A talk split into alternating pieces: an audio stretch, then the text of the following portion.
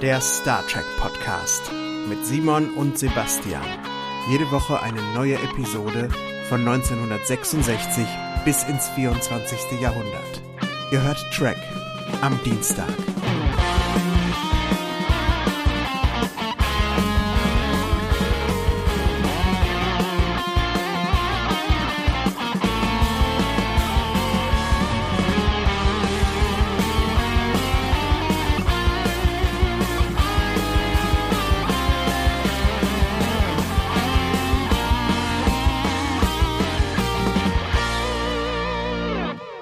Wunderschönen guten Morgen oder guten Nachmittag oder guten Abend, je nachdem, wann ihr das hier hört. Äh, und willkommen zu Track am äh, Dienstag.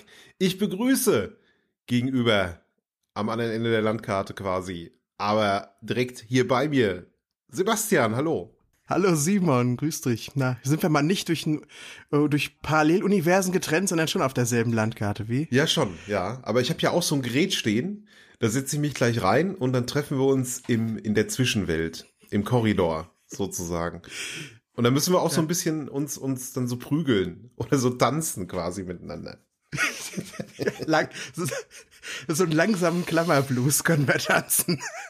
Nachdem wir letzte Woche ja eine der wirklich besten Folgen Überhaupt. Äh, nee, Quatsch, vorletzte Woche. Nee, letzte Woche, wann war das? Wann, wann war Horta? War das letzte Woche? Horta war vorletzte Woche. Hm. Vorletzte Woche, siehste, vorletzte Woche war eine der besten Folgen. Letzte Woche war eine sehr, sehr gute Folge. Äh, die, die Klingonen-Folge. Haben wir jetzt eine Folge, die, wie soll ich sagen, die ich ein wenig zwiespältig aufgenommen habe, als ich sie gesehen habe. Und ja, ich habe eh so eine, ich habe gerade relativ viel zu tun beruflich, ne? Also ich habe, ich muss mich damit mit gerade mit sehr sehr vielen Problemen rumschlagen. Also nicht, ich habe die Probleme nicht, sondern halt die Aufgabe macht viele Probleme. Und ich habe mir dann so, ich habe mir dann so gedacht, jetzt so eine richtig gute Folge Star Trek, ne? Das ah, würde mich jetzt so ein bisschen runterholen wieder und würde mich in die Welt ziehen. Ja, und dann kommt sowas. Ja, dann kommt sowas. Aber ich muss sagen, ich habe ja gerade Kontrastprogramm. Ich habe aktuell Urlaub und oh. das ist natürlich irgendwie, oh. das ist irgendwie oh. schön. Mhm. Aber wenn man so viel Zeit hat, über The Alternative Factor nachzudenken, das ist auch nicht so schön. Weißt du, das hat auch alles seine negativen Seiten irgendwie. Das stimmt, ja. Das ist richtig. Ja, The Alternative Factor heißt die Folge in dieser Woche und auf Deutsch heißt sie Auf Messers Schneide. Jawohl ausgestrahlt am 23. März 1967 auf NBC und das gute alte Ratespiel. Ich glaube, Simon kriegt heute einen Punkt, könnte ich mir vorstellen. Simon, wann kam es in Deutschland? Frühe Folge. Frühe Folge? Mhm. Ach, schade, Mensch. 14. Dezember 1987 auf Sat 1. Meinst du, weil es so eine schlimme Folge ist, so eine düstere Folge? Ja. Oh. Ich, ich weiß nicht, ob man die Kindern zumuten kann, weil ich glaube, als Kind ist es am schrecklichsten, wenn du verwirrt wirst und keine Antworten bekommst, oder? Ja, aber das hätte die Synchro, die Synchro hätte das doch irgendwie retten können. Ja, vielleicht schon. Ich bin davon ausgegangen, dass die Synchro das irgendwie lustig macht, was da passiert. Ja, vielleicht. Also das Original war ja so ganz und gar nicht lustig. Geschrieben hat's der Western- und Krimi-Autor Don Ingalls. Und ich musste sehr lachen, als ich las, der hat später auch noch in der zweiten Staffel A Private Little War geschrieben. Und das oh. ist ein Skript, von dem er sich distanzierte, weil ihm die Folge nicht gefiel. das finde ich kurios. Und, und dieses Skript hier, da hat er sich nicht von distanziert. Da ist er stolz drauf, ja? Ja, da ist er richtig stolz drauf. ja. Ach, herrlich. Also ich habe so am Anfang der Folge habe ich gedacht, das ist irgendwas, was ähm, H.G. Francis geschrieben hat. Kennst du den? H.G. Francis? Der hat doch 7859 Hörspiele für Europa geschrieben, ne? Ja, exakt, exakt genau. So auch so Science-Fiction, Science-Fiction-Hörspiele. Und die, die ganze, ganze Folge am Anfang fühlt sich an wie so eine Jan Tenner-Folge. Also, weiß ich nicht, irgendwie seltsames Raumschiff, seltsamer Typ, das Rocky-Tal. Und also Tenner-Fans wissen, wovon ich spreche gerade. Und ja, das ist so, hat so ein H.G. Francis Science-Fiction-Stil irgendwie gehabt. So ein bisschen zu düster für Kinderhörspiele. Ja. Und voller, voller komischer Logiklöcher. Aber Das ist gar nicht so schlimm, weil ich muss doch sagen, Spaß gemacht hat mir die Folge trotzdem irgendwie. Echt? Ah, das ist doch schön. ja, Guck. schon. Ja, so, schon so ein bisschen, ja. Ein bisschen gefreut habe ich mich. Ich habe ja Jan Tenner nie gehört. Der, der Jan ist ein großer Fan mhm. von Jan Tenner, was irgendwie logisch ist. Mein Kollege aus der Rückspultaste mhm. und der schwärmt immer ziemlich von der Serie. Und du sagst jetzt, die hat aber auch so ihre Schwierigkeiten, Logiklöcher und alles. Die hatte ihre, also ich muss sagen, dass ich die, äh, die HG Francis Phase, das waren so die ersten äh, Kassetten quasi, ne, also die ersten fünf oder sechs Folgen oder sowas, die fand ich dann besser als das, was danach kam. Danach wird's mir ein bisschen zu ab, abgedreht, kindisch, weiß ich nicht, so Kinderserienmäßig. Hm. Davor war es ein bisschen, ein bisschen anspruchsvoller und äh, auch ein bisschen, ja, schrulliger und das, das mochte ich dann sehr, sehr gerne. Ja. Ja, es sind aber wirklich nur so die sechs Folgen, die nah an meinem Herzen spielen. Die ersten sechs, okay. die ersten sechs, genau. Die vierte ist meine Lieblingsfolge. Wie heißt die? Kann ich ja mal reinhören. Äh, An äh, Angriff aus dem All oder so. Ja. Oh, das die ist ja sehr lustig und sehr, sehr cool. Sehr generischer Titel, aber okay. Ich werde mir heute Nachmittag mal auf die, mich aufs Sofa legen wahrscheinlich. Ja, mach mal, mach mal. Das gibt's, äh, die gibt's alle äh, in, in diversen Audio-Streaming-Diensten. Also ich glaube, Spotify hat zum Beispiel alle. Und ja, da, da gibt's so eine außerirdische Rasse, das sind die Lakoten. Und die sprechen so. Achtung, Rocky Tal, wir greifen an. Und das fand ich immer sehr, das fand ich immer unfassbar faszinierend. Und, oder waren es Laktiden? Lakoten? Laktiden? Das ändert sich dann irgendwann im Laufe der Serie auch. Dann heißen die plötzlich anders. Und es wird sogar, da wird sogar darauf hingewiesen, wird sogar sagen, es sind die Außerirdischen, die früher als die Lakoten bekannt waren. Das sind die Laktiden oder so ähnlich, weiß ich nicht. Das klingt großartig. Ich, ich muss da wirklich, glaube ich, mal reinhören. Aber haben die. Hör, hör, hör's, hör, hör's mal. Aber die haben so ein gerolltes R, so wie Caroline Reiber irgendwie? Die, die Sprecher von den Außerirdischen, ja. der Sprecher. Ja. Ja, der rollt das R. Achtung, Rocky Tal. So redet der. Und meine, meine Frau und ich, wir, wir hören uns manchmal so abends nochmal so in so eine Kassette rein, ja. Also äh, quasi, wenn wir im, im Bett liegen, manchmal, manchmal machen wir so eine Kassette an, wenn wir da Lust haben, ja. Also jetzt nicht jeden Tag oder so, aber. Ja, ja. Und dann lachen wir uns immer in den Schlaf, das ist sehr gut. ja. So, apropos in den Schlaf lachen, Simon. Was passiert denn genau. diese Woche? Wie geht's los hier bei Star Trek? Die Enterprise scannt Planeten. Ne? Also, warum auch nicht? Wir sind da schön unterwegs, scannen Planeten. Der, der Spock guckt in sein stationäres Fernglas und irgendwann passiert dann irgendwas ganz, ganz komisches. Es ist so eine Art Explosion. Also ich habe das irgendwie so, so habe ich mir das erklärt, irgendwie, das ist so, als, als wenn man ein, ein, ein Dia von so einem Sternen Dings, ja, so, so ein Sternenbild auf den Film legen würde und das so ein bisschen wackeln würde, ja, dann, dann hat man diesen Effekt. Ja. Und es gibt, es gibt so ganz, ganz komische Geräusche und es fliegt, ja, so, dieser Effekt, ne, wenn so eine Zeitung auf den Bildschirm fliegt, in so alten Filmen hat man das ja manchmal so, oder in, in Batman oder sowas, ne, kommt so eine Zeitung angeflogen. Und da steht dann, weiß ich nicht, hier, äh, Joker hat Gotham in seiner Gewalt. ja. Und genau so einen Effekt gibt's auch da. Nur ist es halt keine Zeitung. Zumindest hat man den, sieht man, also man sieht da keine Zeitung. Nur äh, sowas Weißes kommt angeflogen, das aussieht wie eine Zeitung. Und es macht halt immer. Ja. Und die fanden den Effekt, glaube ich, ganz schön geil, oder, Sebastian? Die fanden den super. Die haben den ja auch die ganze Folge über mehrfach wiederholt. Immer und immer wieder. Ja, ja, ja. Ich, ich finde es nicht, heute ist es nicht mehr besonders toll. Auch später haben wir dann so Effekte, wo Sachen auf, wie heißt das, negativ geschaltet werden. Ja, ja, ja genau. Das, das sind damals wahrscheinlich alles Sachen, das kann ich mir gut vorstellen, die man noch nie gesehen hat wenn man 1967 so vor sich hin lebte.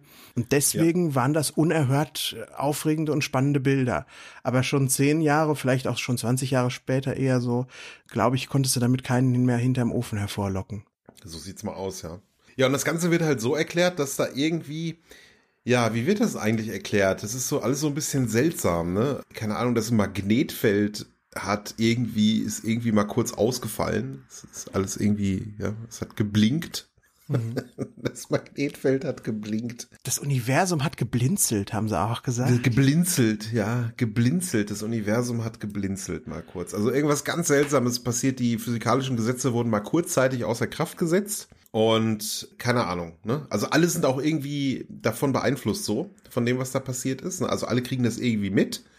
Und jetzt kommt der Spock und sagt, Moment, da ist ein Planet. Äh, da ist ein Mensch auf dem Planeten, hm. ähm, den er gerade noch gescannt hat und wo eigentlich überhaupt keine Lebewesen waren und jetzt springt da unten jemand rum. Und dann beginnt eine Argumentationskette, die ich ein bisschen, eine von vielen Argumentationsketten, die ich ein bisschen spaßig finde. Also da ist jetzt ein Mensch, ist ja okay. Und dann heißt es aber, das könnte brandgefährlich sein, dass da jetzt einer ist. Ja. Und warum? Warum ist das gefährlich? Und dann ist die Frage, also beamen wir jetzt unbedingt runter, bewaffnet und suchen den. Und ich frage mich wiederum, ja. warum? Das ist alles so diffus. Ich verstehe nicht richtig, was hier gerade die große Bedrohung ist. Exakt, ja. Keine Ahnung. Gut, die Bedrohung ist natürlich, dass da jetzt ein Mensch ist, der vorher nicht da war. Also vielleicht ist es ja irgendwie ein übernatürliches Wesen oder so. Hm, das ist doch eher eine Bedrohung für ihn, wenn der jetzt so ganz allein auf dem Planeten ist. Ich würde doch eine Rettungsmission schicken und nicht bewaffnete Leute, weil der macht das jetzt alles ja, kaputt, oder? Oh, das habe ich mir auch gedacht, ja. Sie beamen ja dann runter und äh, diese, diese Truppe, die besteht aus Kirk, die besteht aus Spock und so vier Rothemden, ne? also so schwer bewaffnete Rothemden. Hemden. Ja. Und ich frage mich so, ey, das sind Lebenssignale. Da ist ein Mensch, der ist plötzlich da, der ist vielleicht in Gefahr. Vielleicht war er vorher irgendwie in, einem, in einer Höhle, dass man die Lebenssignale nicht äh, gefunden, äh, gefunden hatte und so. Wozu, warum ist McCoy nicht dabei? Ja, da könnte dem ja vielleicht mal was helfen. Ja, ja, stimmt schon. Zum Beispiel. Mhm. Ja.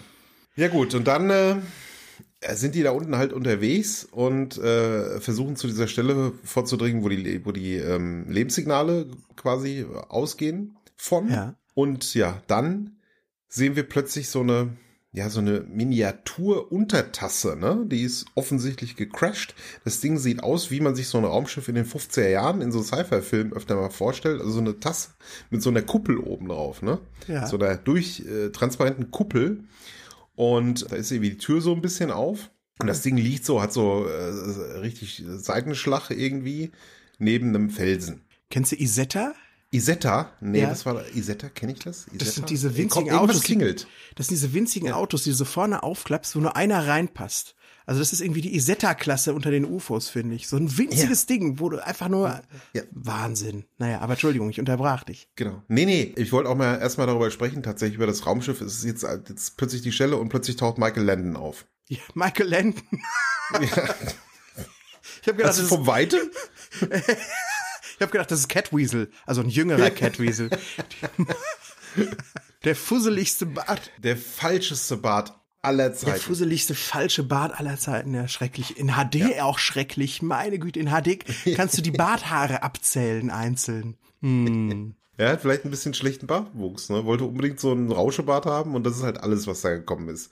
Kann ja durchaus sein. Ich glaube, wenn ich mir einen Bart wachsen lassen würde, ich sähe so aus. Meinst du? Ja. In echt, in echt, ja. Ja, musst du mal ausprobieren. Du hast doch Urlaub, Mensch. Hör mal auf, dich zu rasieren. Guck einfach mal, was passiert. und da kletter ich auf so Felsen rum und zack, haben wir eine Star Trek-Folge, ja. Ja, aber genau, guck mal, das ist, das ist genau das, wo ich dachte, das hat so einen Jan Tenner Spirit. Jan und seine Freundin Laura sind, oder der, der junge sportliche Student ist auf Anweisung von Professor Futura jetzt plötzlich da im Rocky-Tal das Ganze sieht auch aus wie das Rocky-Tal, wie ich mir das immer vorgestellt habe. Und da treffen sie ein seltsames Raumschiff und einen komischen Typen. Hm. Könnte genau dieses sein. Ja, dieser komische Typ, was macht er? Der macht und fällt erstmal da oben runter. Ja. Das passiert öfter mal. Er schreit rum aber auch. Er schreit rum mal. Ne? Schön, ja. dass ihr da seid. Ja. Ihr könnt helfen. Ihr seid noch nicht zu spät. Und dann, und dann, dann, dann kriegt er die Fallsucht. Der, aber wie du schon sagst, er fällt gerne mal. Der fällt gerne mal, ja. Ich würde an seiner Stelle nicht mehr auf Bergen oben laufen so ja. und auf Felsvorsprüngen. Weil das kann er einfach nicht, ne? Ja. Nein. Ja, der bleibt dann da liegen und dann ist man wieder irgendwie auf der Enterprise, ne? Es geht ruckzuck. Dann haben sie ihn mit hochgenommen. Normalerweise kriegt man sowas immer relativ zelebriert gezeigt. Ich finde auch die Folge da, die ist schon in den ersten fünf Minuten nach dem Vorspann an, einigen Stellen so komisch gedehnt. Ja. ja wir kriegen erstmal nach dem Log Vorspann das komplette Logbuch erzählt den kompletten Teaser nochmal in Echtzeit fast schon nach, was, wo du denkst, warum ja. schindet ihr jetzt hier Zeit? Und dann passieren solche irren Cuts und man ist wieder auf der Enterprise und man hat das Gefühl, man hat drei, vier Minuten verloren. Das stimmt. Was mich auch ein bisschen ja hier schon stört, ist, dass der Spock sehr, sehr inkompetent rüberkommt, die ganze Folge über. Also, weil, weil er immer wieder darauf aufmerksam macht, dass er keine Ahnung hat, was passiert. Ja. Er wiederholt immer, immer wieder, nee, ich weiß nicht, was hier passiert. Keine Ahnung. Spock, wissen Sie eigentlich, was hier passiert? Nein, weiß ich nicht. Ich weiß es nicht. Übrigens, ich weiß es nicht. Ja. Entschuldigung. Und wo du Wiederholung sagst, ich habe das Gefühl, Uhura bekommt jetzt hier auf der Brücke nochmal die gleiche Nachricht von Starfleet, die schon vor dem Vorspann kam. Und ich hatte irgendwie so das Gefühl, da ist ein Sprung in der Blu-ray oder oder haben sie die Folge wirklich wiederholt oder was ist da passiert? Es ist so herrlich. Ich finde diese ganze Szene lustig, weil die Uhura sagt, hier kommt so eine Code irgendwas Meldung an, ja, von Starfleet und Kirk weiß, dieser Code bedeutet Invasion. Ja. ja. Es steht eine Invasion bevor. Dann taucht so ein Commodore auf, also einer von den Vorgesetzten von Kirk, der erzählt dann, dass diese, ja, dieses äh, Blinzeln, dieses Universumsblinzeln, diese Magnetfeldunterbrechung, was auch immer das sein soll, überall passiert ist. Und der Kirk vermutet dann, auf die Frage, was könnte das sein, dass es sich um die Vorboten einer Invasion handelt. Ja. da muss ich schon sehr, sehr lachen. Vielleicht habe ich so irgendwie, ja, ja, du, du Sherlock Kirk, weißt du? Also, ne? Der das klingelt bei der Feuerwehr das Telefon, es könnte ein Brand sein. Ja. Also, weiß ich auch nicht. Oder irgendwo in, äh, man scherzt ja nicht drüber, weil wir hatten ja dieses Jahr einige schlimme dieser Art. Irgendwo ja. ist ein Erdbeben, ja. Ein ganzes Land bebt. Mhm. Und, äh, Cap und Jim Kirk wankt aus so einem Haus raus und sagt, das ist der Vorbote einer Invasion. Das fühlt sich doch alles mehr an wie eine Naturkatastrophe, was da passiert in dieser Folge. Nicht wie eine Invasion. Man sieht keine Raumschiffe, man sieht keine Alientruppen, man sieht, man sieht nix. Es hat, genau. es, es, es wackelt. Ja. Und Dias es fliegen wackelt. rum. Richtig. Das ist halt das eine Lustige und das andere Lustige ist, dass halt vorher klar war, dass dieser Starfleet-Funkspruch sozusagen Invasions so ein Invasionsdings war, ne? Also soll eine Invasionsmeldung sein. Und Kirk sagt dann danach so, als wenn er seine Idee gewesen wäre, es könnte sich um eine Invasion handeln. Also insgesamt eine sehr, sehr lustige Folge. Warum Invasion? Was hat das mit einer Invasion zu tun? Dass da irgendwelche Aliens so eine Maschine gebaut haben, die, keine Ahnung, im ganzen Universum das Magnetfeld außer Kraft setzt. Ja. Alles sehr, sehr unfassbar komplizierter Quatsch. Einfach ja. nur. Naja ich habe auch das Gefühl, weil sie so wenig zu sagen hatten, sagen sie irgendwie alles. Also irgendwann zwischendurch fällt ja auch noch mal so, ah, auf der anderen Seite war das vollständige Nichts zu sehen. Dann fühlte ich mich schon wie in der unendlichen Geschichte. Dann rollt da dieser graue Nebel in Fantasien ein. Also es ist, es ist so, als ob die versuchen, alles auf diese Folge anzuwenden, in der Hoffnung, dass irgendwas passt und hängen bleibt und ja. gut ist. Ja, ja. Finde ich auch. Und auch das wiederum hier, so ein, so ein Nichts oder so Nebel, auch das habe ich schon mal in der Jan Tenner Folge gehört. Deswegen äh, unterbewusst kam das wahrscheinlich irgendwie alles ja. so.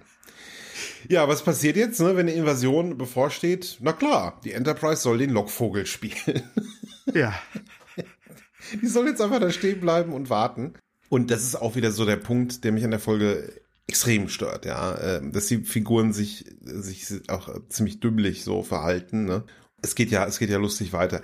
Dieser Planetenmann, ne, das, der entpuppt sich als Lazarus, natürlich, der muss ausgehend Lazarus heißen, warum auch nicht. Und der, ja, der ist ja komplett außer sich, ne? Der wird da, wird da behandelt, unten in der Krankenstation, ist dann mal wieder kurz wach und erzählt, dass sein Volk und seine Rasse von, von ihm vernichtet wurde, ne? Von dem Teufel! Von dem Teufel, von so einer Entität. Und er spricht tatsächlich von einem ja heiligen Kreuzzug. Ne? Sein Holy Crusade, diesen Typen fertig zu machen, der da sein, sein Volk, keine Ahnung, vernichtet haben soll. Hätten sie das mal mit Inhalt gefüllt. Ja, hätten sie das mal. Ich finde, das ist, das, das ergibt so einen Anhaltspunkt, wo man sagen könnte, ja, ja, so ein heiliger Kreuzzug. Da könnte man jetzt eine ziemlich interessante Sci-Fi-Story drum spinnen und vielleicht sogar ihm so ein gewisses Glaubenssystem geben. Aber das tut, das tun sie ja nicht. Er haut das einmal so raus und damit ist das auch eigentlich schon vorbei. Ja, aber irgendwie beamen sie sich dann auch wieder runter, ne? Also die sind halt ständig oben und, und ständig unten. Und auch da schon wieder dieser Fehler, der ja öfter mal gemacht wird, wenn man Gäste an Bord hat. Man bewacht die einfach nicht. Also man lässt sie halt machen und schalten und walten, wie sie wollen, ne? Und das hat ja dann hinterher auch noch Konsequenzen. Aber ja, sie, sie beamen erstmal runter, dann haben wir schon wieder dieses, diese, diesen Effekt der da wieder kommt. Und dann kommt ein bisschen was dazu. Dann kommt ja dieser Blauschleier, ne? Dieser Kampf im Blauschleier. Wo man in, zumindest bei HD schon sehr gut erkennt, dass das der Lazarus sein muss, der da kämpft. Ich glaube, da haben sie an der äh, an der Remastered ein bisschen was gedreht. Also bei den mhm. bei der Originalfolge erkennt man das nicht so besonders gut. Da sind das zwei mhm. sehr sehr ja, nebulöse Figuren, die miteinander ringen. Und erst als der eine zu Boden geht und der andere so nach vorne weggeht, da erkennt man, ah ja, Lazarus. Ah ja, okay. Aber dass das jetzt beides Lazarus ist, erkennt man das bei dir an der Stelle schon? Wenn du genau hinguckst, ja, erkennst du das. Ja. Zumindest habe ich das so im, im, in der Erinnerung, dass ich schon da das relativ gut gesehen habe. Ja. ja. Ja, und dann, ne, dann endet dieser Albtraum von Stanley Kubrick. Und dann sieht man halt, ja, den, den Lazarus halt auch, der ist dann so, kill, kill, kill, kill, sagt er so. Ja, erstmal fällt er wieder. Erstmal, erstmal, erstmal fällt er wieder. Nicht vergessen. Ja, stimmt. Stimmt, er fällt wieder, ja. Dieses Kill, Kill, Kill, Kill machen sie ja dann so als Aktende, ne? Äh, dann mhm. Fade to Black. Und boah, ich weiß auch nicht, das ist alles ganz schön drüber inszeniert irgendwie, ne? Schon, ja. Und man ist halt auch wieder auf dem Schiff, als er das wieder sagt. Das verstehe ich auch nicht so richtig. Ja, es ist immer genau. ein, es springt. Die Handlung springt. Sie sind halt in der Krankenstation wieder. Spock und Kirk sind weiter erstaunlich ratlos, ja. Und, und der McCoy ist am Rambeln irgendwie. Dann ist Lazarus wieder verschwunden und McCoy sagt dann sowas wie, das ist halt ein großes Schiff. Ist, was? Warum? Wieso? Warum? Warum stellt ihr denn bitte nicht jemand dahin, der aufpasst auf diesen Lazarus? Der, warum muss er denn ausgerechnet Lazarus heißen, Sebastian? Warum muss das, warum muss das so sein? Warum muss das so prätentiös sein? Ja, das weiß ich nicht. Das kann ich dir auch nicht sagen. Es ist, vielleicht haben sie versucht, dem Ganzen dadurch so eine gewisse lyrische Überhöhung zu geben. Habe ich keine bessere Erklärung jetzt für. Hm. Ja. Der McCoy, finde ich, der hat da die beste Szene. Erstmal äh, kriegt der Lazarus ein Pflaster am Kopf, damit wir ihn mal irgendwie merken können, wer wer ist. Das ist nämlich gar nicht so einfach, um mal ehrlich zu sein. Und dann hat McCoy diese wunderbare Szene, da beschreibt er sich so in dritter Person als so diesen jungen, klugen Arzt mit dem medizinisch-magischen Touch. Und er macht das auch so selbstironisch. Da habe ich ja. sehr, da habe ich mich sehr gefreut, habe ich sehr gelacht. Das ist die einzige Szene, finde ich, in der ganzen Folge, wo irgendwer von unseren Charakteren auch mal Charakter zeigt und nicht einfach nur Dinge tut. Und, und vor allen Dingen trotz der Unzulänglichkeiten, die sie halt manchmal haben, halt einfach souverän bleibt. Ne? Ja. Und das, das finde ich auch super. Also ähm, sowieso, McCoy hat in dieser, in dieser Folge relativ wenige Szenen, aber wenn er zu sehen ist, ist es schön. Hm. Das ist so mein, mein Rettungsanker aus diesem ganzen Durcheinander. Ja, und äh, dann kommt ja diese Pflastergeschichte, ne? Du hast es ja schon angesprochen. Einmal gibt es eine Version von Lazarus, die, also McCoy erkennt schon irgendwie, Mensch, der hat aber unfassbare Heilkräfte scheinbar. Dann hat er jetzt wieder eine Wunde. Das kann ja eigentlich überhaupt nicht sein. Und dann entfernt der McCoy auch das Pflaster über dem Auge und plötzlich ist die Wunde wieder da, bei, bei der halt Bones vorher dachte, dass sie verschwunden wäre und so. Da wird schon sehr, sehr mit dem Holzhammer quasi gezeigt, es gibt vermutlich zwei von diesen Typen. Und Spock, der muss natürlich in dieser Szene wieder darauf hinweisen, dass er nicht genau weiß, was vor sich geht. Also das ist mir halt wirklich komplett aufgefallen, ja. Das ist, also, dass jemand so, so sehr Werbung macht für seine Ahnungslosigkeit, habe ich schon lange nicht mehr gesehen. Normalerweise versucht man das ja zu überspielen, ne? Manchmal klappt das, manchmal klappt das nicht, aber naja. Vielleicht hatte der Spock für die nächste Woche Urlaub im Allgäu gebucht und war irgendwie innerlich schon raus. Eigentlich. Ja, wahrscheinlich, ja. Ja, ja genau. Ach ja. Ja, Lazarus, der kann dann ja ziemlich schön da äh, auf dem Schiff rumeiern, möchte ich sagen. Ja, genau. So ja. auch für alle. Läuft einfach mal in die Kantine, hört dann da eine Unterhaltung zwischen zwei Offizierinnen, die relativ mhm. bedeutungslos ist. Mhm. Und auch fragt man sich, warum jetzt die beiden so in Zusammenhang mit ihm gezeigt wurden. Keine Ahnung so richtig. Die eine ist ja die Masters, die vertritt in dieser Woche den Scotty. Die fand ich cool irgendwie. Das ist so eine mhm. richtige taffe ja. ähm, Engineerin. Die hat mir ja, gefallen. Ja, ja, die mochte ich auch sehr. Und dann ist wieder ein äh, Moment, der ohne Pflaster geht in die Kantine, so war es doch. Ich muss mir das nochmal vor Augen führen, weil es gar nicht so einfach ist. Dann äh, hört er diese Unterhaltung mit, wankt wieder raus, dann kommt wieder dieser Dia-Blitz und äh, ein Kampf in der Zeitlupe und dann ist der Pflastermann wieder da. Stimmt, so, so war es doch ungefähr. So ist ne? das, genau. Ja, seid ihr jetzt verwirrt, liebe Hörer? Ja, so ging's mir auch, als ich die Folge gesehen habe. So ging es mir auch. So ging es mir auch. Ich habe also es gab halt da wenig Hinweis. Man, man hat immer wieder vergessen, hä, ist das jetzt der der irgendwie der nette oder ist das jetzt also in Anführungszeichen nette, weil nette waren die ja beide nicht, die waren ja beide eigentlich komplett durch einfach. und ähm, ja, und, und wer, welcher ist halt der offensichtlich Böse, ne? Und mhm. denn das muss der offensichtlich böse gewesen sein, weil der macht dann halt diesen Ingenieur vom Dienstlichter schlafen und auch die Lieutenant Masters überwältigt er. Und dann klaut er halt die Lithiumkristalle. So, die Lithiumkristalle wissen wir, das ist der Sprit des 23. Jahrhunderts. Den braucht man, sonst geht's nicht weiter. Und auch er braucht das für sein Schiffchen da unten. Wie hast du es genannt? Isetta? Für seine Isetta da unten? Für seine Space Isetta, ja. Für seine Space Isetta, genau. Die man nie fliegen sieht, die steht da nur rum. Genau. Dann sind wir wieder auf der Brücke und dann kommt wieder auch so was Ärgerliches, weil dann meldet irgendwer, ich weiß nicht mehr wer es sagt, sagt, Lazarus wird vermisst. Und dann denke ich mir so, ja, er wurde aber auch nie bewacht. Richtig. Wie kann man jemanden vermissen, den man halt, äh, weißt du, wo man halt nicht guckt, wo der gerade Ja. ist? Also, what? Ja, wie kann man ohne Aufpasser jemanden observieren und dann auf einmal sagen, er wird vermisst? Das ist wirklich einfach stark. Ein- Einfach stark. Ich bin ja ziemlich böse mit Kirk in dieser Folge, ehrlich gesagt. Es gibt ja ziemlich am Anfang eine Folge, da rennt er mit dem Lazarus auf dem Planeten rum und da wissen wir noch gar nicht so richtig, was ist. Und vergleichsweise unnötigerweise bezeichnet er ihn auch oberaggressiv als Lügner. Und dann, so ein paar Szenen später, nähert sich McCoy dem Jim an und sagt, hör mal, irgendwas ist da, der verschwindet und mal hat er das Pflaster, mal, mal er geheilt und mal nicht. Ja. Und Kirk, wahnsinnigerweise, irrerweise, glaubt ihm nicht, sondern pumpt ihn auch an. Lüg jetzt nicht rum hier, wenn ich Zeit hätte, würde ich mal lachen. Was hat der denn? Was ist da los? Ganz, er verhält sich ganz komisch. Ganz, ganz komisch, ne? Kann man, kann man nicht anders sagen. Also, dass er McCoy, gut, von Spock ist in der Folge eh nicht so viel zu holen. aber, aber dass er da dem, dem McCoy nicht, nicht vertraut, ja, ist ein bisschen ärgerlich. Aber gut, das ist auch so eine Sache, die passiert öfter mal, ne? Du halt denkst, Mensch, eigentlich, wenn, wenn so ein Charakter wie der McCoy sagt, hier ist irgendwas komisch, dann ist da auch was komisch. Weil ansonsten würde er es nicht sagen. Aber McCoy reagiert ja manchmal auch so, ne?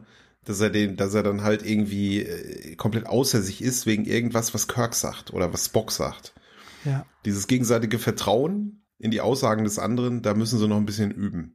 Auf der Enterprise. Ich glaube ja. Ich meine, wenn man, wenn er jetzt sagt, ich, das glaube ich nicht, also unbedingt, lass uns das nochmal beobachten, das ist ja noch eine andere Sache. Aber dann gleich rumzuschreien, du lügst und Ja. kitzel mich mal, damit ich lachen kann, das soll jetzt keiner mehr an Bord irgendwelche Vorschläge machen, irgendwelche Ideen haben oder wie. Dann Cut. Lazarus ist irgendwie dann doch wieder eingefangen worden. Oder es ist der andere Lazarus? Das wird nicht so ganz, also es ist glaube ich der andere Lazarus, ne? Ja, der verwandelt sich diesmal offscreen einmal.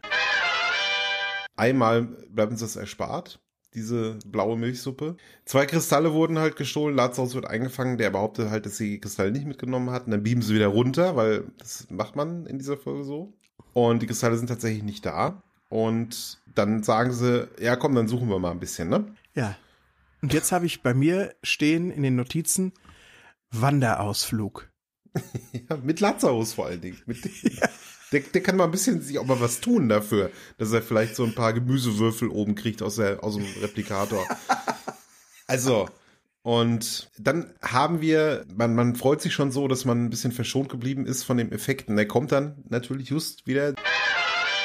Und ja, dann kämpft Lazarus mit, Lata, mit Lazarus. Und dann kommt diese sehr, sehr lustige Szene, wo, wo der Lazarus so ein bisschen auf so einem Berg da rumkraxelt, ne? Man, man fragt sich, warum macht er das? Warum geht er denn jetzt da so an den Rand? Haut so einen Stein runter, der fast den Kirk erschlagen hätte, ja? Ja. Und dann macht's, Und er fällt wieder. Und dann, und dann behauptet Kirk, Lazarus habe ihm das Leben gerettet. Was ist in dieser Szene passiert, Simon? Was ist da passiert gerade? Ich verstehe nichts. Ich, ja, also, was passiert ist, der Lazarus hat einen Steinschlag ausgelöst, ja? Ja, aber dann rettet er doch nicht das Leben von Kirk. Dann bringt Nee. er, ist ja höchstens fahrlässig in Gefahr. Was erzählt er denn da? Weiß ich auch. Und warum er stürzt, ist mir auch ein völliges Rätsel. Weil, ja, weil er sich da so dumm anstellt, so unfassbar dumm anstellt. Und dann überlebt er es ja wieder, ne? Und äh, du denkst dir, das ist ein, ein ordentlicher Sturz auch gewesen, ne? Also der muss halt echt so eine, wie eine Katze, so, keine Ahnung, nur ein Leben haben oder sowas. Aber er ist dann ja auch wieder auf der Krankenstation. Das heißt, wir haben schon wieder diesen Sprung von dem, von diesem Felsen auf die Krankenstation und dieses hin und her und hin und her und hin und her. Das zerreißt auch so ein bisschen, finde ich, die, die Folge, ne? Also das ist halt so ganz seltsam. Die, die Geografie, so eine Geografie von so einer Folge, die ist mir immer sehr wichtig, ja. Ich möchte halt immer wissen, oder eine Geografie überhaupt im Film, ich möchte halt immer wissen, wo sich ein Charakter gerade befindet. Ich mag zum Beispiel, wenn, wenn du so Gruselfilme siehst, ja, und äh, die sind in so einem verwunschenen Haus unterwegs oder in so einem Spukhaus oder sowas. Und das macht geografisch überhaupt keinen Sinn, ja.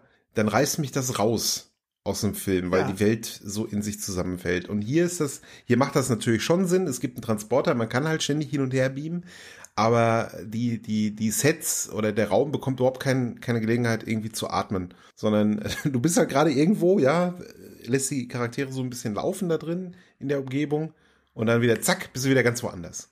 Und ich finde das, ja. ne, das stört halt diesen, diesen Rhythmus, diesen Erzählrhythmus einer Folge das führt auch dazu, dass man die Folge, wenn man sie sich angeschaut hat und jemand hat sich keine Notizen gemacht, so wie wir, und du sagst, dem erzähl mal diese Folge nach, was da so passiert ist, so un ungefähr in der Reihenfolge, mhm. der wird ziemlich ins Rudern kommen. Ja. Bei so einer Folge wie Errand of Mercy oder Devil in the Dark, die wir zuletzt hatten, die kann man ganz gut dann wiedergeben, aber hier hätte ich echt meine Schwierigkeiten. Exakt, ja. Naja. Lustig fand ich ja noch, lustig fand ich ja noch die Suche die, wie sie die, äh, wie sie die äh, Kristalle auf dem Planeten suchen.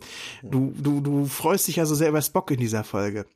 Das war für mich die Szene, wo ich am meisten gedacht habe, jetzt hackt's, glaube ich, guter Herr Spock. Die suchen diese Kristalle und der Spock läuft da rum und an, der, an seiner Seite baumelt in seiner Hand der ausgeschaltete Tricorder. Vielleicht war Akku leer. das kann sein. Also was, wie sucht man die Lithiumkristalle auf so einem Planet, auf so einem Planeten, in so einem Terrain mit bloßem Auge? Die laufen einfach rum. Keine Ahnung. Gucken, ob da Keine was Ahnung. liegt oder wie.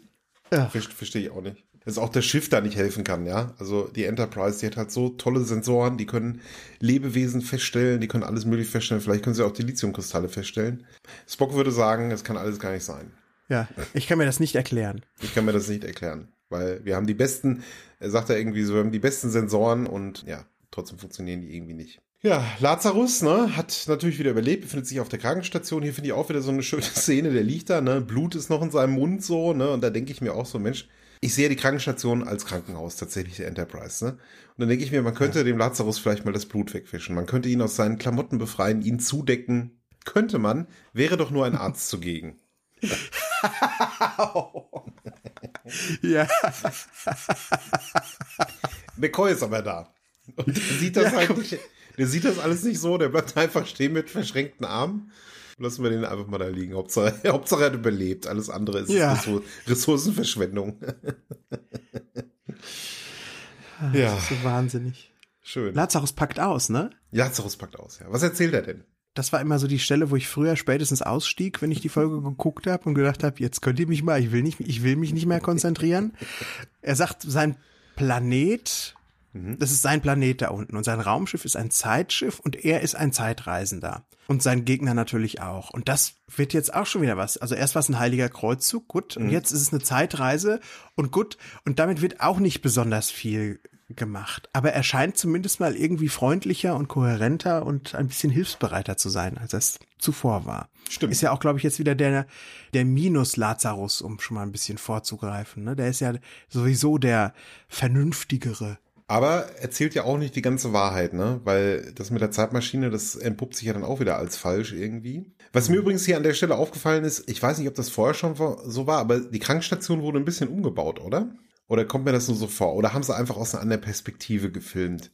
Weil Inwiefern? Es, es war doch immer so, dass wenn jemand in der Krankenstation auf, auf so einer Bahre lag, ja, weil Bett kann man das beim besten Willen nicht nennen, da hast du doch im Hintergrund hast du McCoys Arztschränkchen gesehen, ja, wo diese ganzen Brandys drinstehen und was weiß ich alles. Und jetzt ist es halt so, dass dieser Schrank auf der linken Seite ist, quasi vom, vom Screen, ja. Der Patient liegt auf der rechten Seite, da stehen halt dann in der Mitte stehen die ganzen anderen Charaktere und links ist das Schränkchen.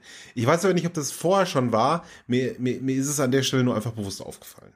Okay. Also ich habe so in Erinnerung für den, von der ersten Staffel. Ich, hier kann ich es nicht mhm. mehr sagen da, weil ich ziemlich schnell wieder vergessen habe, was ich gesehen habe.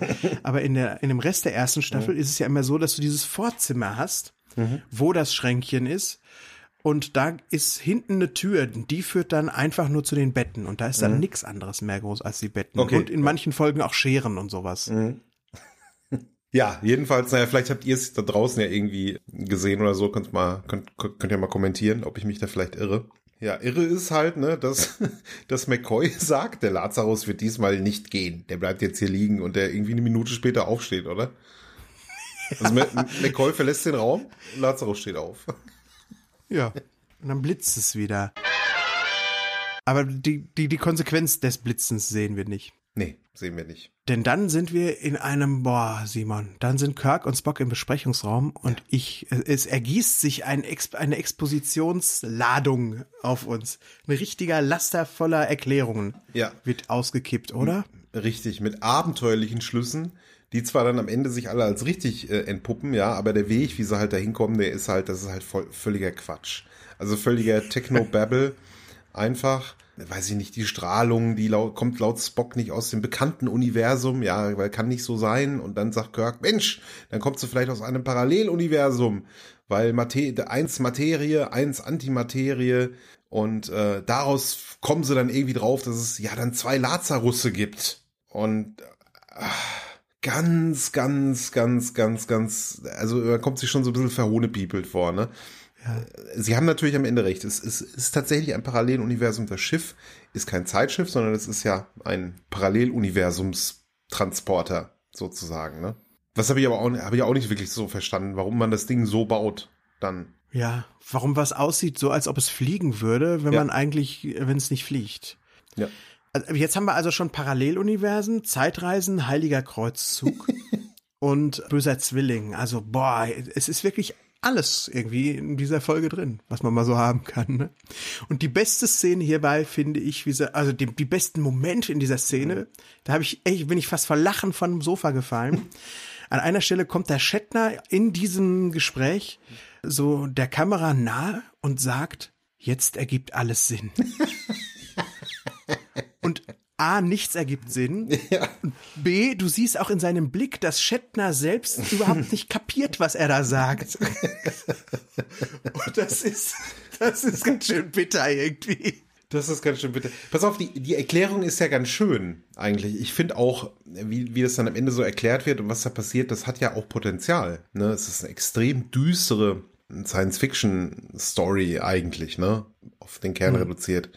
Nur dadurch, dass es halt so erzählt wird, wie es erzählt wird, dass die, ähm, keine Ahnung, dass es halt so ein Durcheinander gibt, dass man so viel da reingepackt hat. Das funktioniert in der Folge einfach nicht. Da, da gibt's halt zu viele Logiklöcher, die, wie, so, wie sie halt von A nach B kommen und, und so.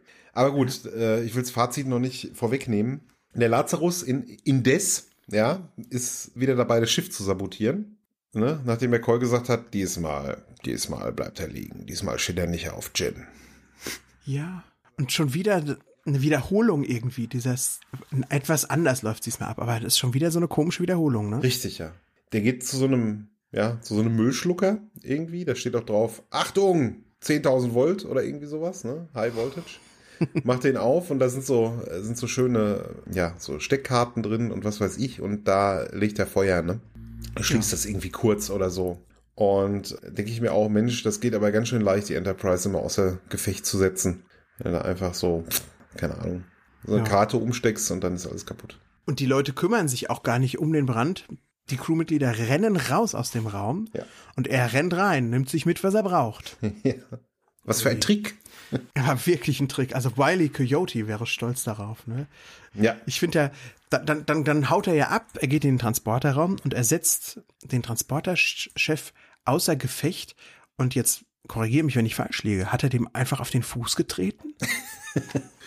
ich glaube, er hat ihn so mit dem Ellbogen auch gleichzeitig bei diesem Butsch, hat er ihm so ein bisschen den, an den Kopf gehauen. Ah ja, gut. Also ich glaube, irgendwie macht er auch da was. Aber ja, ich fand das auch ein sehr, sehr seltsamer Angriff.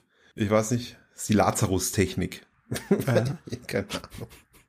Toller Move irgendwie. Ähm, viel, viel, lustiger finde ich, dass äh, er beamt ja dann runter. Ne? Das können übrigens auch alle. Die können ähm, die mit dem mit dem, mit dem Beams, Beampult umgehen. Ja. Du weißt du sofort, du musst diese drei Schieberegler nach oben drücken und dann funktioniert das schon. Dann wirst du auch an die genau an die Stelle gebeamt, an die du willst. So per Gedankenkraft irgendwie. Was ich aber lustiger finde, ist, dass Kirk ja dann irgendwann hinterher will, ne? Und dieser Typ, der gerade niedergeschlagen wurde, da ganz friedlich an seinem Pult steht und einfach auf den nächsten Einsatz wartet. Keine Ahnung. Echt? Der stand da ja, wieder? der stand da wieder und hat Kirk dann Oh runtergebeamt. also sagt auch überhaupt nichts. Der sagt äh, gar nichts. Ne? Der ist halt einfach mal kurz Oh. gegen die Lampen aus und vielleicht hat der Lazarus ihn so getroffen, dass er es einfach vergessen hat. Ist aufgewacht und dachte, oh, Ah. bin, ich, bin ich etwa eingenickt? schnell, schnell hinstellen, bevor der Chef kommt. Meine Nerven. Ja, Kirk beamt sich dann ja runter und sagt zu Spock, mach mal eine Sicherheitsmannschaft fertig und beam dich auch runter, sobald ihr könnt. Also wenn es euch irgendwann mal passt. Es scheint ja auch nicht irgendwann mal zu passen, es kommt ja keiner mehr. richtig. Ja, ganz am Ende dann, ne? Wenn Kirk wieder zurück ist, da stehen, glaube ich, dann ein paar da. Die sich aber, da kommen wir gleich noch zu, die äh, sich überhaupt nicht nützlich machen.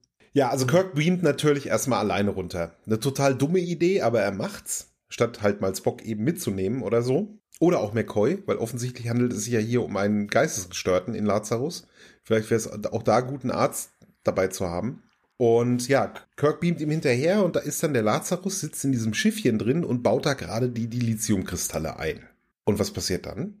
Erstmal freut er sich wie so ein Geisteskranker, dass, dass er nicht so die, die Hände so, it's done, finished, finished, macht. I did it. Und Kirk, der beugt sich in das Raumschiff rein und jetzt verstehen wir erstmal, wie dieses Raumschiff funktioniert. Der beugt sich rein, blitzt blau auf und verschwindet. Also dieses Ding ist offenbar gar nicht fürs Fliegen gemacht. Oder meine Theorie ist, dass die Typen aus dem äh, aus der Kulissenbildnerei ein Raumschiff haben bauen sollen mit der Vorgabe, baut man ein kleines Raumschiff, das fliegt. Und dann ist aber irgendwie das Skript ins Rudern geraten und es war, äh, es war ein Portal gefragt. Das, und jetzt haben wir halt dieses Ding als Portal. Und das, das, was es tut, passt nicht zu dem, wie es aussieht. Leider. Ja. Oder? Hast, Nee, das ist die einzige Erklärung, ja. Ich kann mir zwar nicht vorstellen, dass dieses Skript ins Rudern geraten ist. aber aber ähm, ja, das muss, das muss halt so sein, ja, weil ansonsten würde ja der Aufbau von diesem Teil überhaupt keinen Sinn machen. Warum ist da ein Sessel drin? Brauchst du doch nicht. Du gehst doch da rein und zack. Und warum ist, äh, warum ist das überhaupt, also wie ist das überhaupt erstmal dahergekommen? Wie kommuniziert es mit dem anderen Schiff, das, weil nicht das Schiff selbst verschwindet, ja, in die, in die ins Paralleluniversum, sondern der Typ, der reingeht, verschwindet. Wie Ja. kommunizieren die beiden Schiffe miteinander? Ganz seltsamer Quatsch. Tja. Also wir haben ja dieses Materie-Universum, dieses Antimaterie-Universum. Und das Schiff ist an beiden Seiten die Tür und dazwischen ist dieser Korridor, da wo sich Genau. Materie und Antimaterie anscheinend irgendwie treffen können, ohne dass alles fliegt. zerstört wird. Ja. Wobei ich mich jetzt auch frage, es für, für eine lange Zeit hält sich ja auch immer dieser Antimaterie Lazarus in unserem Materie-Universum auf. Müsste das nicht da schon alles Puff machen? Ich weiß nicht oder verwandelt ihn dieses Ventil, wie auch dieser Korridor genannt wird zwischen den Universen, verwandelt es ihn irgendwie so, schützt es ihn? Ich habe keine Ahnung. Also was da an Know-how passiert, das wird uns verschwiegen, auch wenn die Folge uns sonst sehr, sehr viel erzählt. Ja. Aber äh, da sind halt wirklich diese fetten Logiklöcher, wo das alles in Ja. sich zusammenfällt. Und ich meine, die Idee ist ja ganz sympathisch, ne? Also auch diese, mit diesem Korridor dazwischen und auch, auch diese unglaublich düstere Aussicht, da gefangen drin zu sein für bis ins Ende aller Zeiten. Wobei auch das sehr seltsam ist, weil ja auch der Körper an und für sich, der wird ja nicht irgendwie kon konserviert, ne? Sondern irgendwann müsste der Lazarus ja verhungern in diesem, Ja. in diesem Korridor, ne? Auch das ist halt auch Quatsch und so ich muss auch irgendwie sagen, dass die Folge dann irgendwann auch ein bisschen langweilig wird da an der Stelle. Ne? Also immer wieder dieses Hin und Her und dann gibt's wieder, dann ist ja der Kirk in dem Paralleluniversum, endlich trifft er auf den, den, den, den netten Lazarus, ne? den Negativ, den Minus Lazarus. Und dann wird, gibt's wieder Exposition, dann wird wieder erklärt, ja, das ist halt der böse Lazarus, der konnte damit nicht leben, dass es halt äh, den guten Lazarus gibt und weiß ich nicht, und der ist ausgerastet und will das Universum, äh, äh, äh, der böse Lazarus will ja, dass, dass das Universum quasi implodiert, explodiert, weiß ich nicht, was da passiert dann. Und irgendwann war, wurde mir das zu viel. Also das war halt einfach, ach kommt Leute, ey, muss das jetzt sein? Es ist einfach eine, eine ganze Menge, die da kommt. Ich muss sagen, ich habe es diesmal das erste Mal in meinem Leben verstanden. Ich habe die Folge bestimmt bei meinen Rewatches schon drei, vier, fünf Mal gesehen. Aber ich habe es diesmal das erste Mal verstanden und ich habe auch diesmal das erste Mal kapiert, dass der Minus Lazarus irgendwie der Gute ist und der aus unserem Universum, der, der übergeschnappt ist und der alles vernichten will. Und dass die Folge möchte, dass man darin so eine überraschende Wendung erkennt. Und bisher bin ich nie angekommen dabei, dass ich soweit überhaupt, dass, dass ich soweit überhaupt mitkam. Ja. Boah, ganz schön stark weil es halt einfach, also man muss ja bewundern, wie kompliziert sie die, das gemacht haben, ja, also wie viel, wie viele eigentlich drinsteckt, ne, das auch so falsche Fährten werden gelegt, hier siehe Zeitreisender und sowas, ne, das ist alles ganz schön, es ist halt wirklich die Art und Weise, wie es dann umgesetzt wurde, dass das Ganze halt einfach nicht funktioniert, ja, es ist halt einfach nur noch ein großes Durcheinander, weil ja auch die Charaktere offensichtlich selbst nicht verstehen, was da passiert und es auch so nicht gut erklären können, weil wie willst du das erklären? Wenn das Ganze eine Parodie gewesen wäre auf überverkomplizierte 15 Jahre Science Fiction oder so, dann funktioniert's für mich. Ja, ich fürchte aber, das ist keine Parodie. Nö, ist ja auch nichts Lustiges drin. Ja. Also es gibt keinen Moment, wo man mal einen Lacher gönnt, wo man das mal komisch auskostet irgendwie. Das ist alles Bierernst, bitterernst bitter schon fast. Ja, ja. genau. Hm. Denn wir sind jetzt an der Stelle, wo, wo wir erfahren, was der gute Lazarus machen möchte. Der will sich nämlich tatsächlich opfern und will den, äh, den anderen Lazarus in diesem Korridor zwischen diesen beiden Universen festhalten. Und da muss das Schiff halt zerstört werden. Dann können, kann er nicht mehr zurück. Ich überlege mir auch so, würde es denn nicht reichen, den bösen Lazarus ins Gefängnis zu stecken? Ja, wahrscheinlich, ja, natürlich, klar.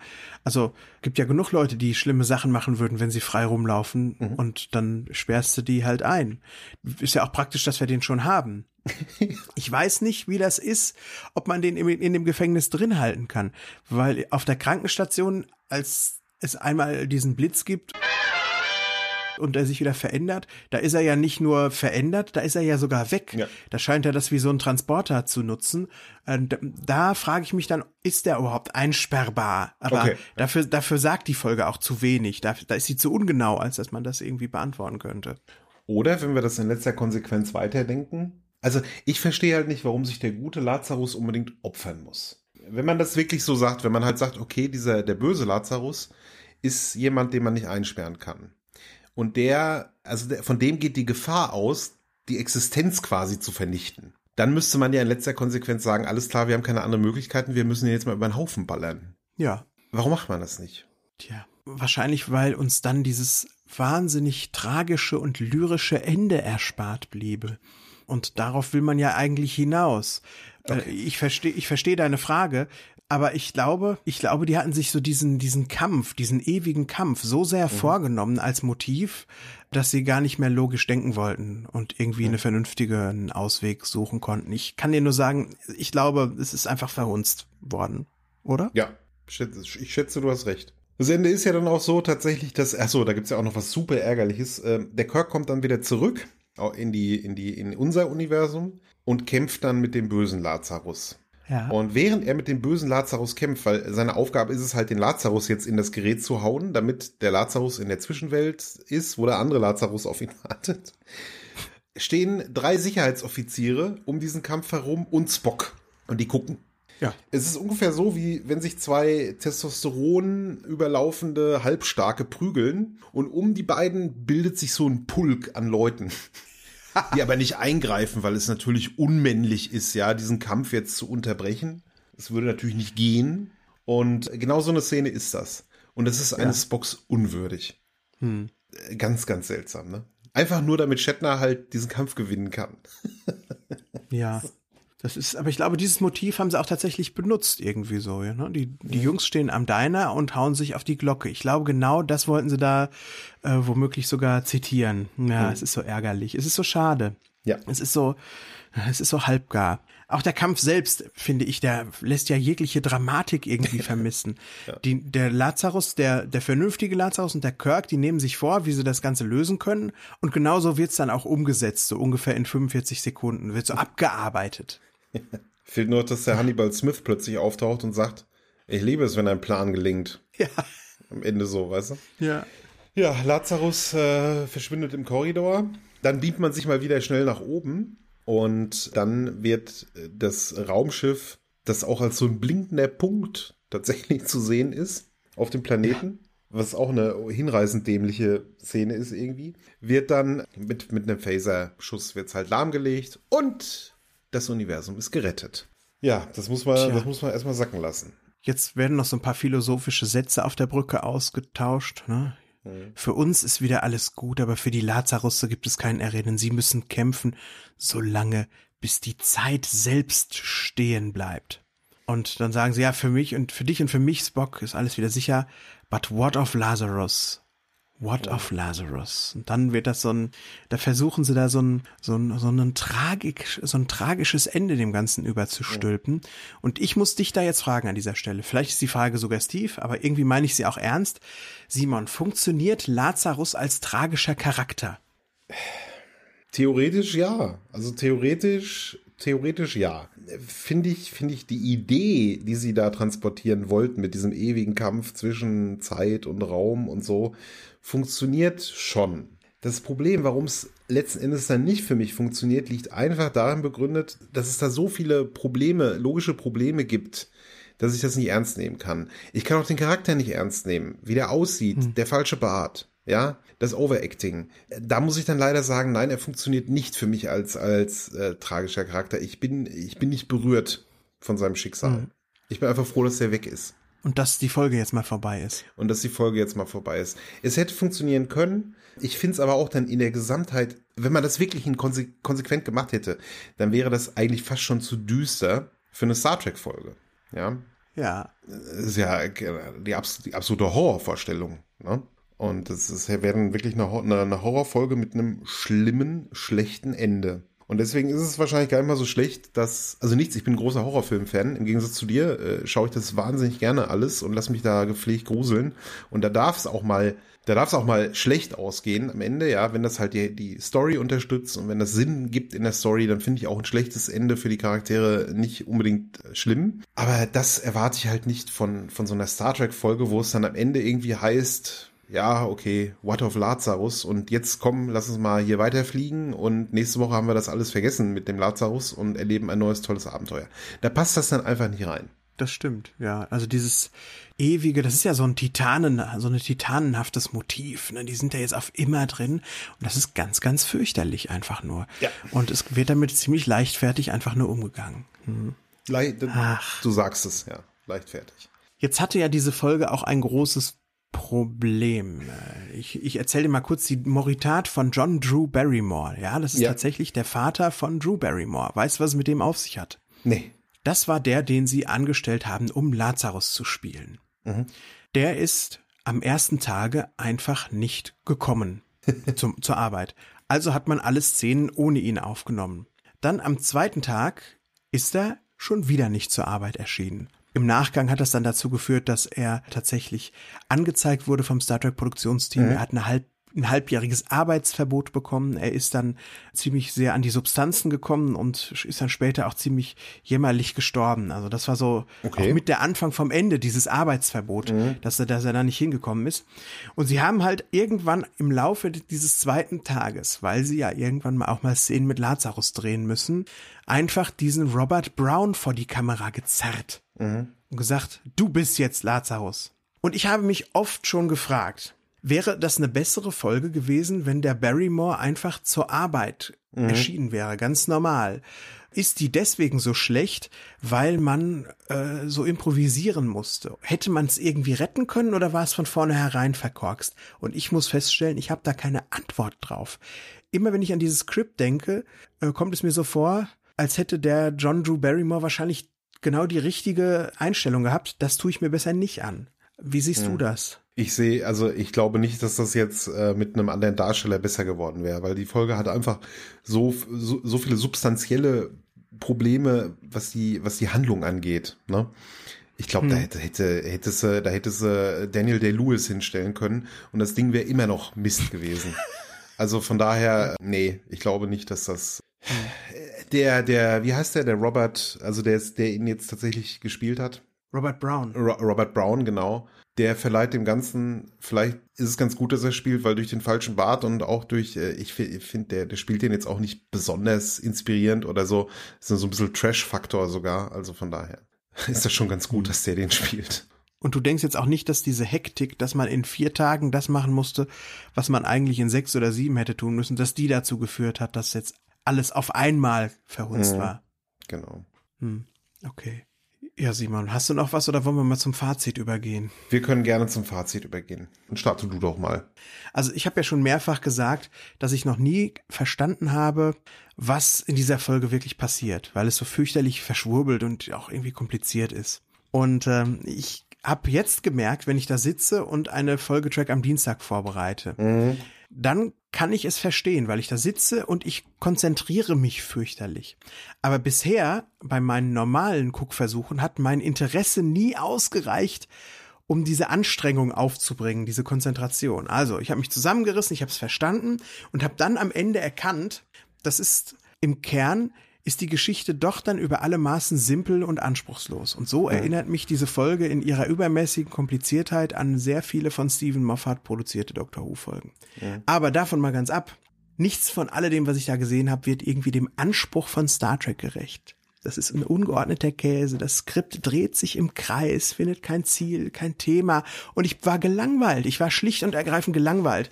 Ich äh, finde, das ist mit die schlechteste Folge von Star Trek überhaupt.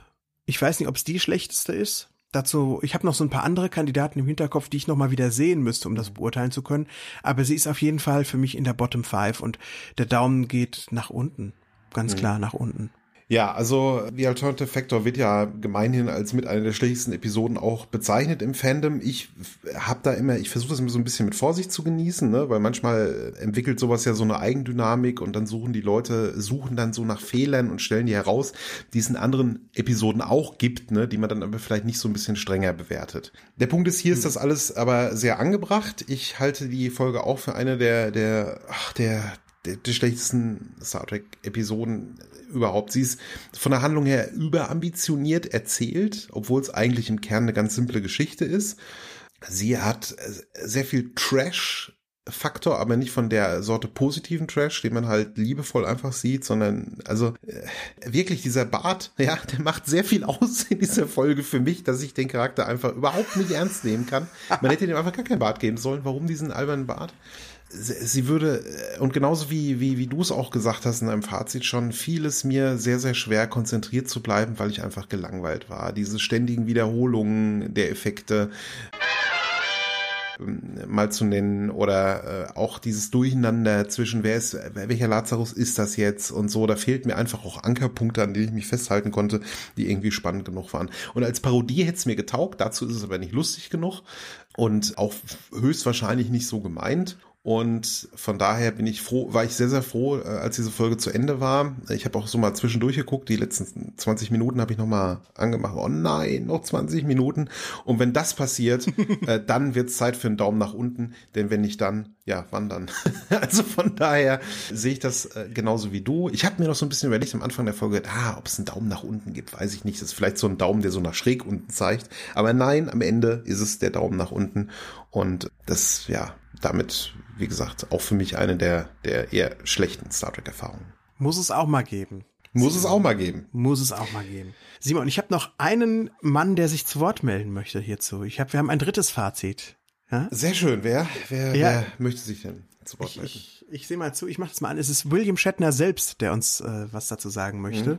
Mad, Harry, Guy, fall down, often in two universes, awkward, space, ship, chaotic story. Yeah, I do not love it. So, bitte. Du hattest es ja angekündigt, ne? Ja. Wundervoll. Ja, danke an Bill. Der sollte sowieso viel öfter mal was dazu sagen. Und ja, ja wenn es einen Negativ-Award geben würde bei uns, den gibt es aber nicht, weil wir halt nur die guten Sachen auszeichnen, dann hätte es auf jeden Fall diese Folge einen verdient.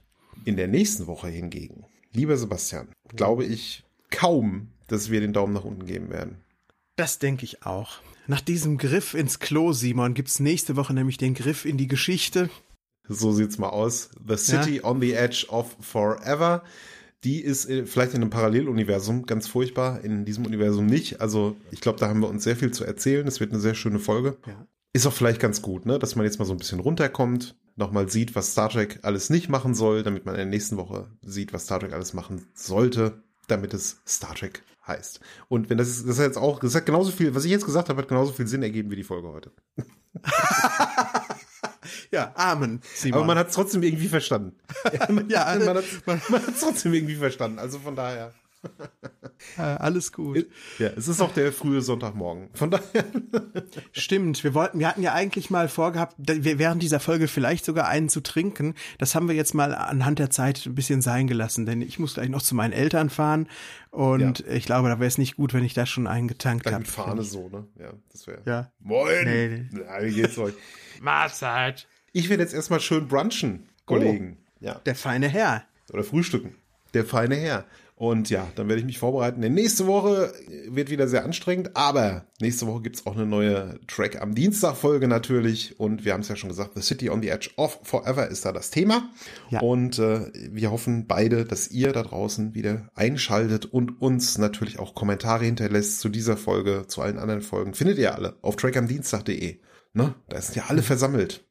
Ihr könnt uns auch bei Twitter folgen, ihr könnt uns bei Facebook mögen und ihr könnt auch uns bei iTunes eine Bewertung hinterlassen, wenn ihr das möchtet. Es würde uns alles sehr, sehr freuen. Ja, auf jeden Fall. In diesem Sinne, danke euch fürs Zuhören. Danke, lieber Sebastian, fürs äh, Sprechen mit mir über diese Folge. Danke dir, Simon. Und bis zur nächsten Woche. Bis zur nächsten Woche. Alles wird gut. Macht's gut. Tschüssi. Tschüss. Eine Track am Dienstag 2017 Produktion.